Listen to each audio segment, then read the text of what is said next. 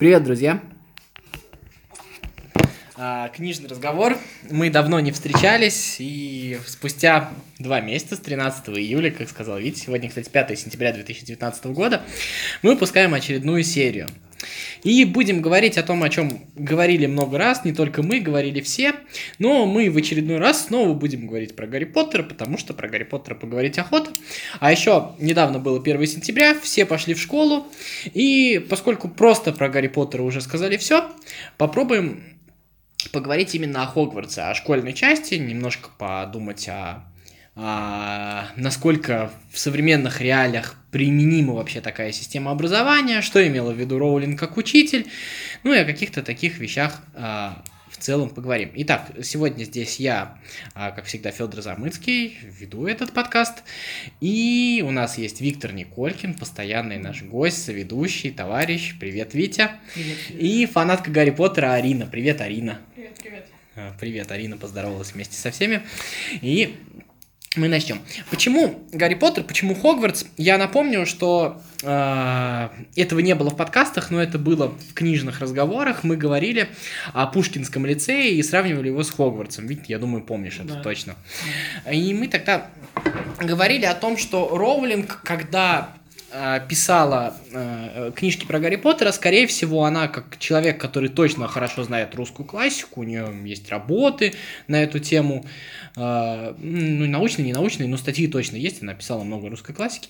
Она по-любому читала пушкинскую записку об образовании и, и так или иначе знает про лицей, и в любом случае какие-то вещи, это, естественно, не эксклюзивный лицей, но основы, безусловно, там прочитанные, ну или прочитанные в похожих вещах, они, безусловно, легли в основу Хогвартса. Потому что Хогвартс, ну это же надо понимать, что это не просто э, сюжетная часть, это отдельный проект в, в книге. То есть э, это продуманная система, продуманный мир, который нужно было придумать.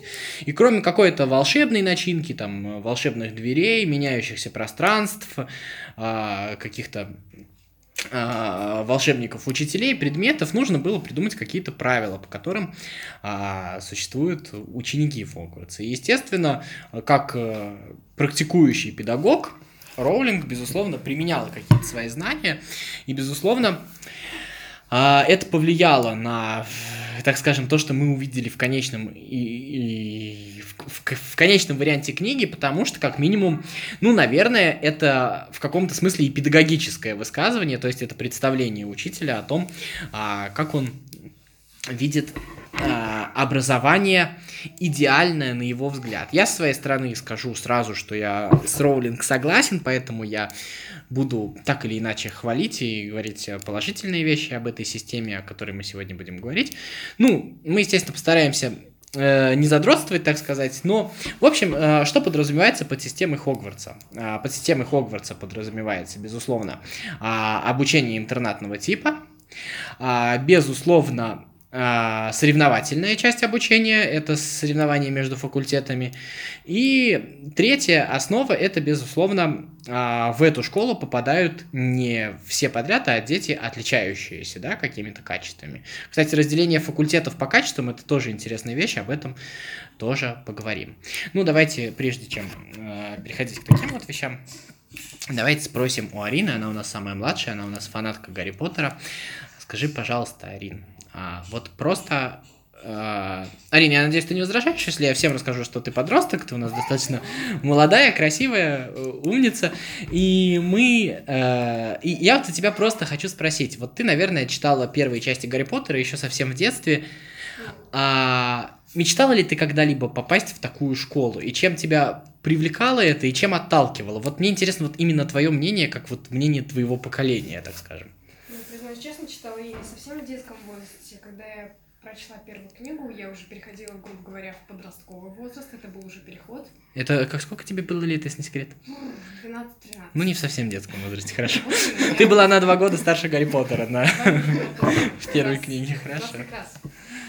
И тогда у меня было жгучее, жуткое желание побывать в таком месте, так как обычная школа уже начинала потихонечку так э, капать на нервы, в душе уже была ненависть, нарастающая медленно, наверное. И да, как у многих люди, которые читали первые части Гарри Поттера, конечно же, хотелось попасть в Хогвартс, ну, все это волшебство, все факультеты, распределения. Там, несмотря на правила, все, весь этот антураж, который показали в книге, который показали в фильме, его хотелось испытать на себе, понятное дело. А, хорошо, спасибо, Арин, спасибо. А, напомните мне, пожалуйста, сейчас я задам вопрос Вите, напомните, что я хотел спросить у Арины про ее ненависть, вот а. к этому слову прицепиться, я, возможно, сам не забуду. Вить, вот мы с тобой, я думаю, что не откроем секреты, а может быть и откроем для кого-то, мы с тобой так или иначе прошли через интернатное образование, ну так да. получилось, мы учились да. в интернате. И мы немножко понимаем, о чем идет речь, что такое проводить целый день в школе, что такое ночевать в школе. А вот скажи, когда ты читал, смотрел Гарри Поттера, как ты сталкивался с этим сюжетом, ты вот своей, со своей интернатной жизнью проводил какие-то параллели, положительные, отрицательные, какие-то ну, еще? Наверное, более положительные в сторону Гарри Поттера, там было больше свободы. Ну, то есть именно, что там было больше свободного времени на личное, чем конкретно в интернате. То есть в интернате она как бы была, но там был более такой жуткий присмотр. Если в Гарри Поттере это был просто один сторож, который как бы это жуткий и просто все, то есть его можно было избегать, то в наших интернатах, наверное, такого не было. Мне еще показалось, э, вот если вот тебя продолжать, мы больше свободы именно для умных детей, больше свободы именно для творчества, для самореализации. То есть а за хулиганство там, конечно, наказывали и ничуть не меньше, безусловно. Вот эта часть. Арина, хотел спросить у тебя про твою ненависть, нараставшую к обычной школе в 12-13 лет. А вот когда ты читала про систему Фог... в Хогвартсе, вот если отмести, давай я тебя попрошу сразу, мы как бы про это забудем в этом подкасте, в этом разговоре, а мы забудем про волшебство, про волшебников, это мы опустим. Вот а, ты чем представляла ту систему, которую ты читала, лучше? Чем она, по-твоему, отличалась? Почему, на твой взгляд, тебе хотелось нее? То есть, она бы у тебя бы, на твой взгляд, вызывала бы меньше ненависти. Вот чем именно та система отличалась от той, в которой ты учился? Ну, смотри, наша система образования на данный момент, это то, где учусь на данный момент я, это выпускные классы, это недотребка полнейшая. То, что было в книгах описано, это ведь действительно интереснее, чем то, что показывают сейчас нам как правильно говорил Витя, я также считала, что там больше образов... Фу, образования свободы дается. В обычной же школе нету такой свободы. Прям, да, у нас не так много времени мы проводим в самой школе, не половину своей жизни, грубо говоря, но 11 лет точно, и на протяжении всего дня почти, там, по 8, по 7, по 9 часов. И как раз, ну вот, именно антураж, атмосфера и формат того, как строились занятия, строилась как жизнь там, э, какие-то общие своды правил, они казались лучше, чем э, то, что давалось нам. А какой-то конкретный можешь пример привести? Просто, чтобы вот было понятно, о чем ты говоришь. Смотря какой именно пример нужен тут. Пример... Ну вот атмосфера конкретно, вот э, что отличалось именно в атмосфере, что, что, что не так, э, что по-другому? Ну, даже вот не касаясь того же самого волшебства, это просто огромная школа, которой ты учишься, огромный старый коридор. Может быть, это просто моя любовь к старым антуражам играет роль, но в таком месте хочется учиться, когда есть интересный предмет, на котором куча всякой информации, и она не забивается под программу того, что вот вам это надо, вот и все. Она пригождается. И система образования та, что, та, что есть у нас, ведь, если быть честными, она на том построена. Да, много также пригождается, но не столько в жизни, сколько на экзамене. Там же дается практическая магия. Ну, да, забывая про магию, конечно, знаю, помню практические вещи, которые нужны будут. Я вот, кстати, хотел Арину чуть раньше перебить и перейти к этой части, но она сама до этого довела, в принципе. Именно мне кажется, что отличие основное было именно в практической части, э, именно в занятиях в Гарри Поттере, а, было показано, э, так скажем, больше практических вещей. Э, ну, как бы все занятия э, так или иначе там применялись какие-то игровые технологии, еще что-то, и они так или иначе переходили в практику. Учебник, безусловно, тоже значил, но это сразу применялось на практике. И вот это отличие очень сильно цепляется. Мне кажется, что это не случайно, это Роулинг абсолютно осознанно писала. Вот. А вторая часть, э, которая интересна вот с точки зрения... Есть две, так скажем, ну, не то чтобы сформировавшихся образовательных концепций, но то, что я читал, слышал среди учителей, среди педагогов, то, что мне доводилось читать, возможно, статьи какие-то, целые книги, признаюсь, я никогда не читал по педагогике. Ну, есть два представления. А, с одной стороны, учитель должен быть, неважно какого а, профессионального качества, но он должен быть Ой, неважно какого, каких моральных качеств, но он должен быть профессионал своего дела и должен передать тебе свои знания. Вторая часть а, профессиональные а, навыки, они, конечно, важны, но пер, первостепенную вещь имеют моральные качества.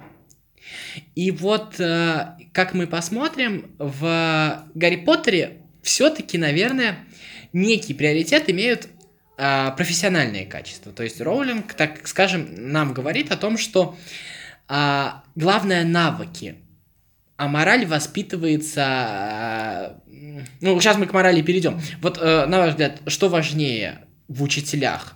Какие-то... Ну, ну, понятно, что я имею в виду, да? Ведь? Да, да. Как думаешь?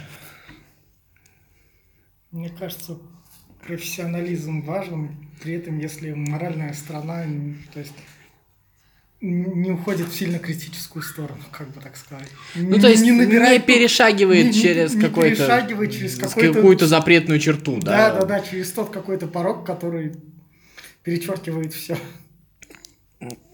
А вот а, есть какие-то вещи, э, допустим, есть какие-то нормы установлены, нормы безопасности, еще что-то. Мы понимаем, что там, да, волшебство, да, еще что-то. Но нам открыто Роулинг в этой книге дает понять то, что а, иногда ученики в Хогвартсе ну, подвергаются от, откровенной опасности. И с точки зрения каких-то нормативов, Хагрид вообще последний преступник. Да.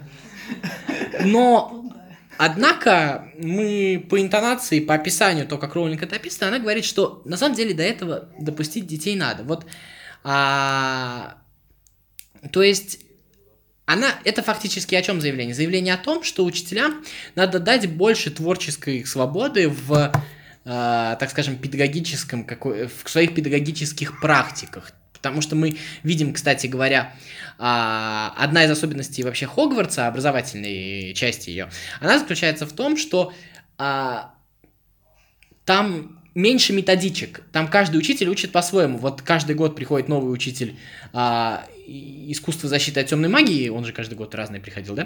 Да. Вот. И он каждый вел по-своему. То есть единой методички нет, как мы понимаем. И вот Роллинг говорит то, что э, тут надо больше учителю дать свободы, он должен выбирать программу. Как вам кажется, вот, э, Арин, тебе сейчас вот принципиально ты учишься, тебе, как кажется, Вить, тебе как кажется уже с высоты какого-то своего жизненного опыта. Давай, Арин, ты сначала. Нет, давай я лучше послушаю Вить, потом... Хорошо, давай.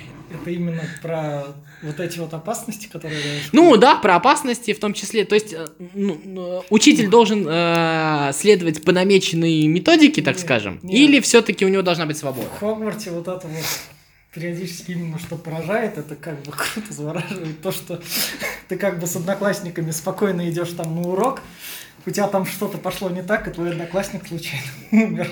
То есть недопустимый. Ну просто так произошло. Потому что это просто учебный процесс. Тут уже как бы это...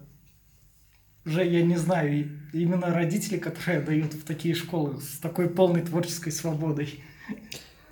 А кто там умирал, кстати, из одноклассников? Не, ну, ну там они каждый раз подвергались опасности, а потом у тебя, это как в Кубке Огня, у тебя вот тебе просто спортивное соревнование. А там драконы летают. Не, ну вот по сравнению, так скажем, с текущей ситуацией, Арин, учителям нужно дать большую свободу, как бы, или вот нужно, вот их привязали вот к этому учебнику, и пусть так и работают? Нет, нужна творческая свобода однозначно. Я, может быть, своим вопросом, конечно, намекнул ответ, но... Творческая свобода однозначно нужна, так как, опять же, повторюсь, да, сейчас я учусь, и я вижу Именно вот, вот они вот эти методички. А можешь на примере какого-нибудь предмета, например? Да, вот где ее не Да. хватило учителю? Вот было бы интересно, кстати, такой пример. Наверное, не хватило... Нет, я, наверное, все-таки не буду упоминать этот предмет. Вдруг, на всякий случай, но есть, есть такой Что делают факт. записи? Есть факт того, что, да, действительно, учителю просто ну, не хватает именно творческой части, не хватает какого-то другого мышления, а просто стоит методичка, ну и все тут. Мы учим по ней. и- Нет, а Вот ты мне скажи, это учитель э, сам закрылся в эту методичку, или ему эта методичка не позволяет раскрыться? Вот это тоже вопрос. То есть, мне кажется, Роулинг, я спрашиваю, для чего? Роулинг правильно ставит проблему? Это на самом деле есть хорошие учителя, просто вот эти вот правила мешают им раскрыться? Или это на самом деле учителя, которые сами с удовольствием уткнулись в методички и э, лишь бы не проявлять свою креативность, чтобы не показать себя настоящего? Тут, скорее всего, проблема с двух сторон обитает. И есть учителя, которые как раз закрыты, хоть они прекрасно понимали, на какую работу они идут, с кем они работать будут. Они просто, ну, я буду учить так. Это проверенная методика, я ничего ради этого не буду делать, и мне не придется, грубо говоря, раскрывать себя этим детям. Вдруг они окажутся там какими-то страшными. И вторая сторона, как раз-таки та, где она ограничивает, эта самая книжка, ограничивает свободу мысли, творчества, мышления. Человек не может сделать по-другому, так как, да, проверенная практика, а вдруг я сделаю по-другому, а вдруг все пойдет не так. Этого боятся сейчас. А в книге дается полная, ну не полная, но свобода, все же мышление. Ну, хорошо. А, давайте перейдем. Ведь я тебе же давал слово, ты все сказал. Давайте перейдем к следующей части. Спрошу вас вот о чем. То, о чем мы начинали говорить. А, Шляпа в Хогвартсе а, распределяет людей, так сказать, по каким-то моральным качествам. То есть, если ты такой, ты идешь в Гриффиндор, если ты такой, ты идешь в Коктевран, если ты идешь такой. Я сейчас сознательно не говорю какой, боюсь перепутать. Арина меня накажет тогда. А, в Пуффиндо и в Слизерин. А насколько это вообще целесообразно? Это бурная фантазия, как бы расписавшейся учительницы, или в этом есть рациональное зерно? Ну, то есть, э, более, так скажем, спортивных таких, амбициозных, более, может быть, где-то злых, объединить вот в одну группу, более таких вот э, прикладных людей, которые там в другую, ну, по каким-то качествам распределить. Это вообще рационально? Мне кажется, да, потому что это...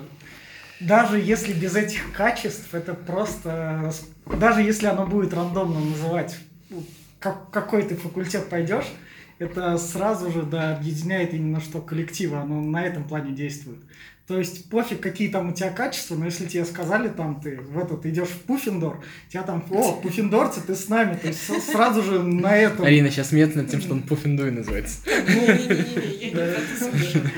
имею в виду то, что они, вот, они уже собрались, они уже там готовы. Все, мы там единая команда. У них в этом плане проявляется.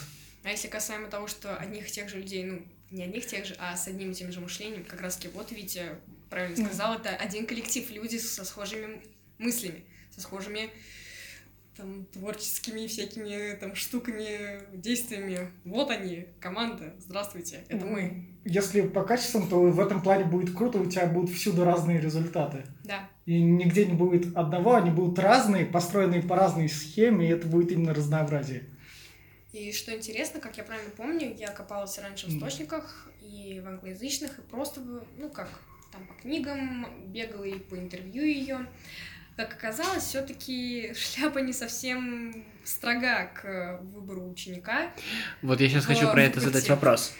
А, остановись, давай. пожалуйста, Да, сейчас. молчу. Я вот давай Говори. вот так задам вопрос. А как мы помним, в случае с Гарри Поттером а, шляпа замешкалась. Поскольку по своим качествам он подходил чуть больше Слизерину, но Гриффиндору тоже подходил, да, мы помним это.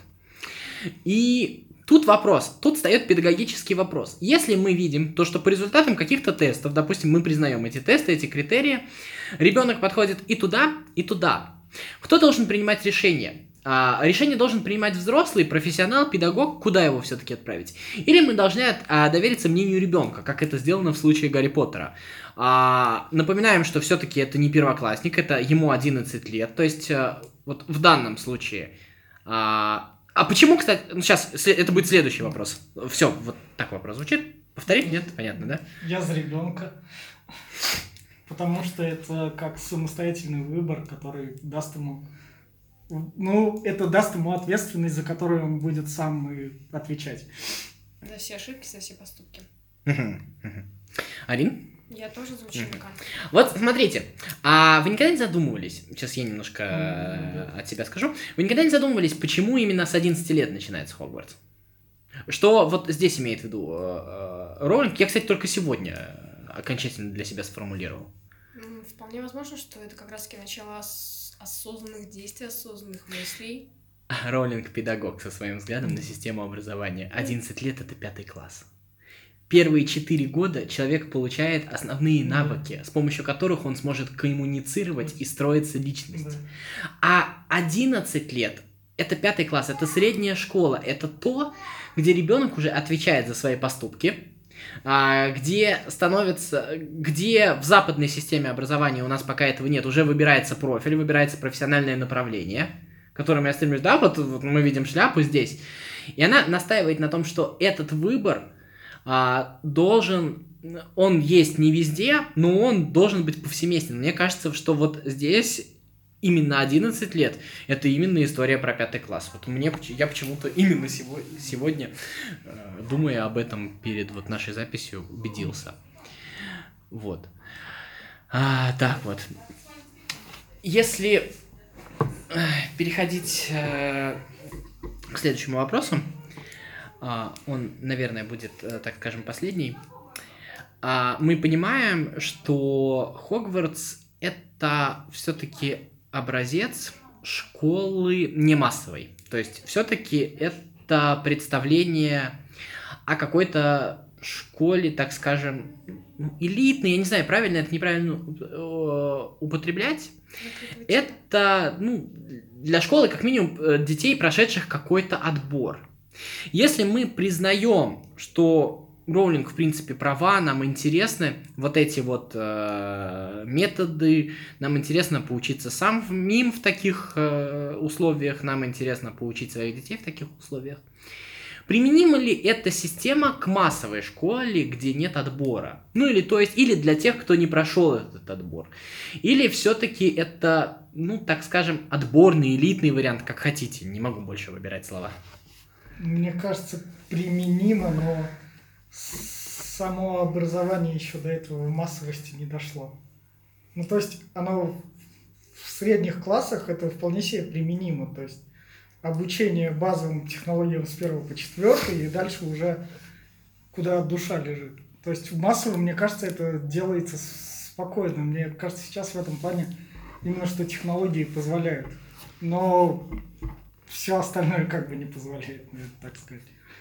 Не могу, опять же, не согласиться с Витей.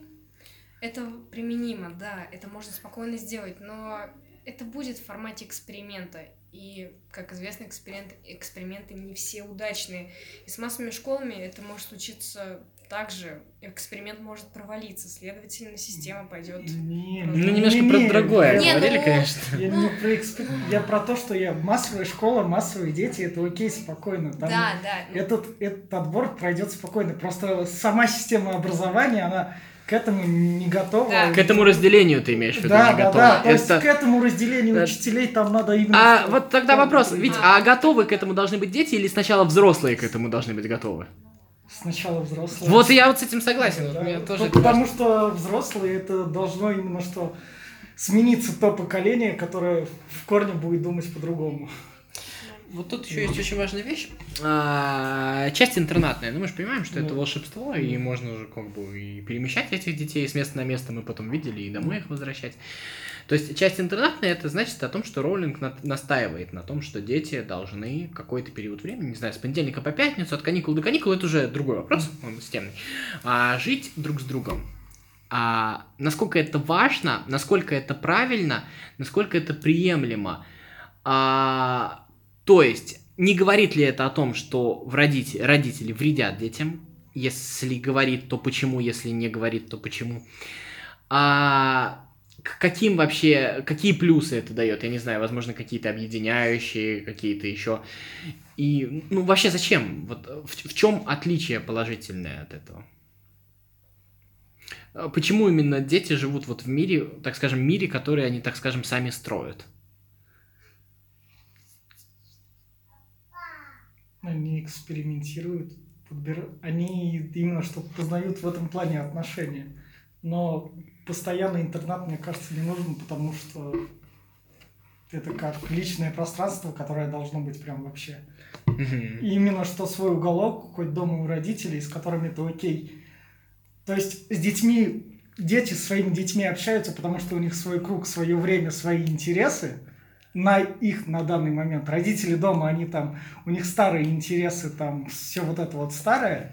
То есть ты общаешься с своими детьми, вы, с своими ровесниками, у вас есть общие темы, ты приезжаешь там, у тебя, ты пересекаешься с родителями, но там у тебя твой личный уголок.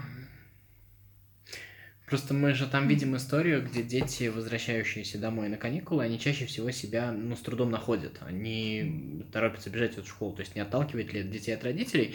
Это просто второй вопрос. Мне кажется, что Роулинг э, э, тут немножечко загналась. Не знаю, так можно сказать, нет. А, в том смысле, что здесь все-таки опять намек на избранность этих детей. Заметьте, этих детей Да. приучают к тому, что от них зависит судьба мира. Они должны быть вот этой вот единой командой хогвартсовской, потому что они решают судьбы мира. То есть это та же самая история, как а, в лицее Пушкинском, потому что там все-таки учились необычные дети. Это дети, которые впоследствии будут принимать решения. И вот поэтому я, кстати, и спросил, и поэтому у меня у самого вызывает сомнение, А, может не ли может это. быть, это просто... То есть это чисто требуется сюжетно, поэтому... Может быть, может Ну, быть, есть- но мы же имеем право додумать и Ну, смоделировать да, это да, на да. систему образования. э, Почему? А, вот так вот. А, следующая часть, наверное, последняя, это соревновательная часть обучения в Хогвартсе. А, во-первых, ну, мне кажется, не знаю, согласитесь вы со мной или нет, вообще то, что дети соревнуются в том или ином виде перед собой, то, что конкуренция есть между детьми, это правильно само по себе, потому что моя главная претензия, наверное, текущая вот к тому, что я вижу, к тому, как учился я, это полное, а, так скажем, похеривание конкуренции, а в конкуренции, мне кажется, основа развития. Вот, мне так кажется. Уместно ли она в таком виде? В таком виде объясню в каком. В виде команда на команду на команду. А, почему я это спрашиваю? Потому что тут все-таки порождается история свой-чужой. А свой-чужой, хорошо ли это? И пройдет ли это? Не останется ли у детей вот этой вот привычки искать своего чужого? Мне кажется, пройдет, там у них все это специфически. Ну, потому что они соревнуются на уроках, но при этом они едят все в общей столовой. Они собираются всей гурьбой в одном этом. Там они так и так все вместе пересекутся. То есть для них это просто как повсеместный стимул. Да, просто обычное соревнование, которое, ну, да, оно есть и есть, потом обратно. Да, Оно просто, оно просто выявляет тех, кому это прям в жизни очень-очень надо, то того, кто за это именно что сражается, а кому-то может быть достаточно этого как бы не выигрыша, а просто принятия участия.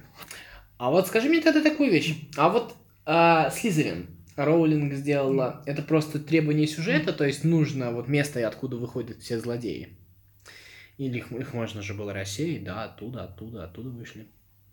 То есть получается как бы там три на один. Один такой крутой Гри- э, Гриффиндор, да, один нейтральный, и вот два хороших, но они такие простенькие ребятки. Вот э, здесь вот э, это осмысленно или это просто сюжетные требования?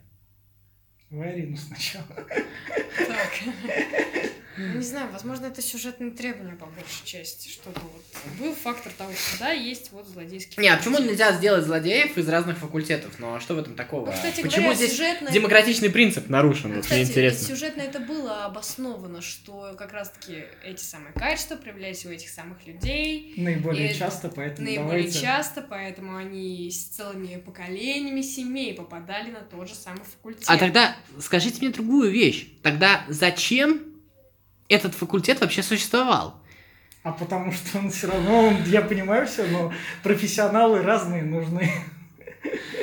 Вот. Профессионалы нужны в любой сфере. Кстати, давайте вспомним, если, что- Если эта сфера присутствует. Ведь... э, А э, вам расскажут то, что... Прости, Арин, пожалуйста. Не-не-не. А, Северус Снейп, он тоже воспитанник Слизерина, а он все в итоге зарешал. Ну да, да, да. Тем более.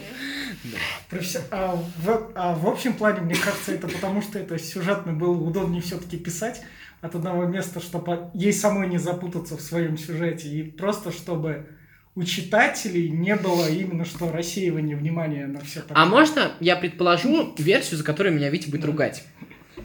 А, это слишком сложно, он скажет, то, что я, кстати, сам э, Роулинг не всегда умный считаю, потому что он говорит, но я предположу сложную вещь. А не кажется, что тут пропагандируется некий педагогический подход, что если ты просто говоришь ребенку, ты делаешь плохо, делай хорошо так, как я сказал, то получается то, что он просто тебя отторгает. И нужно не пытаться вбить в ребенка то, что ты хочешь, а нужно попытаться переделать всю среду этих детей. Не, это умные мысли, сам таком думал, мне кажется, да. Вот, просто Драко Да. Малфой ведь отказывается в какой-то момент совершать зло, вспомните. Да, отказывается убивать Дамблдора, Им- если я правильно помню. И мне... э, не Дамблдора, Дамблдора его Снейп просто обогнал. Он вот когда... Ну, там не только, ну, это один из моментов, когда- Ну, он задрожал, да, безусловно, Да, там, именно. там еще был. Вот. И в какой-то момент это пере... как бы переплетается так, что они становятся перед выборами, э, перед выбором, перед выборами, да? Ну да, 5 сентября. Э, И не все делают этот однозначный выбор. И это значит то, что ситуация в этой среде, возможно, уже сдвинулась. Вот. Ну да. У меня Да. есть вот такое предположение, не знаю, насколько оно докрученное, но типа вот Дамблдор как опытный педагог вот пошел на это. Потому что там же все спрашивали, а зачем вообще Слизерин, так или иначе? Зачем он Ну нужен? Зачем нужен Снейп? В чем дело? А, Но Снейп зарешал опять же. У вас есть какие-то дополнения, потому что мы сказали еще что-то? Я думаю, именно по теме школы, по теме Хогвартса. Ариночка, Нет. У Витя. меня тоже нет. А, спасибо вам большое, то, что вы приняли участие в этой беседе. А, я надеюсь, то, что те, кто будут слушать этот подкаст, оставят комментарии, напишут свое мнение, а, подпишутся на все наши социальные сети. Мы постараемся делать записи почаще, мы немножечко редко это делаем. Вот. Всем всего доброго, читайте книги и думайте, думайте, думайте.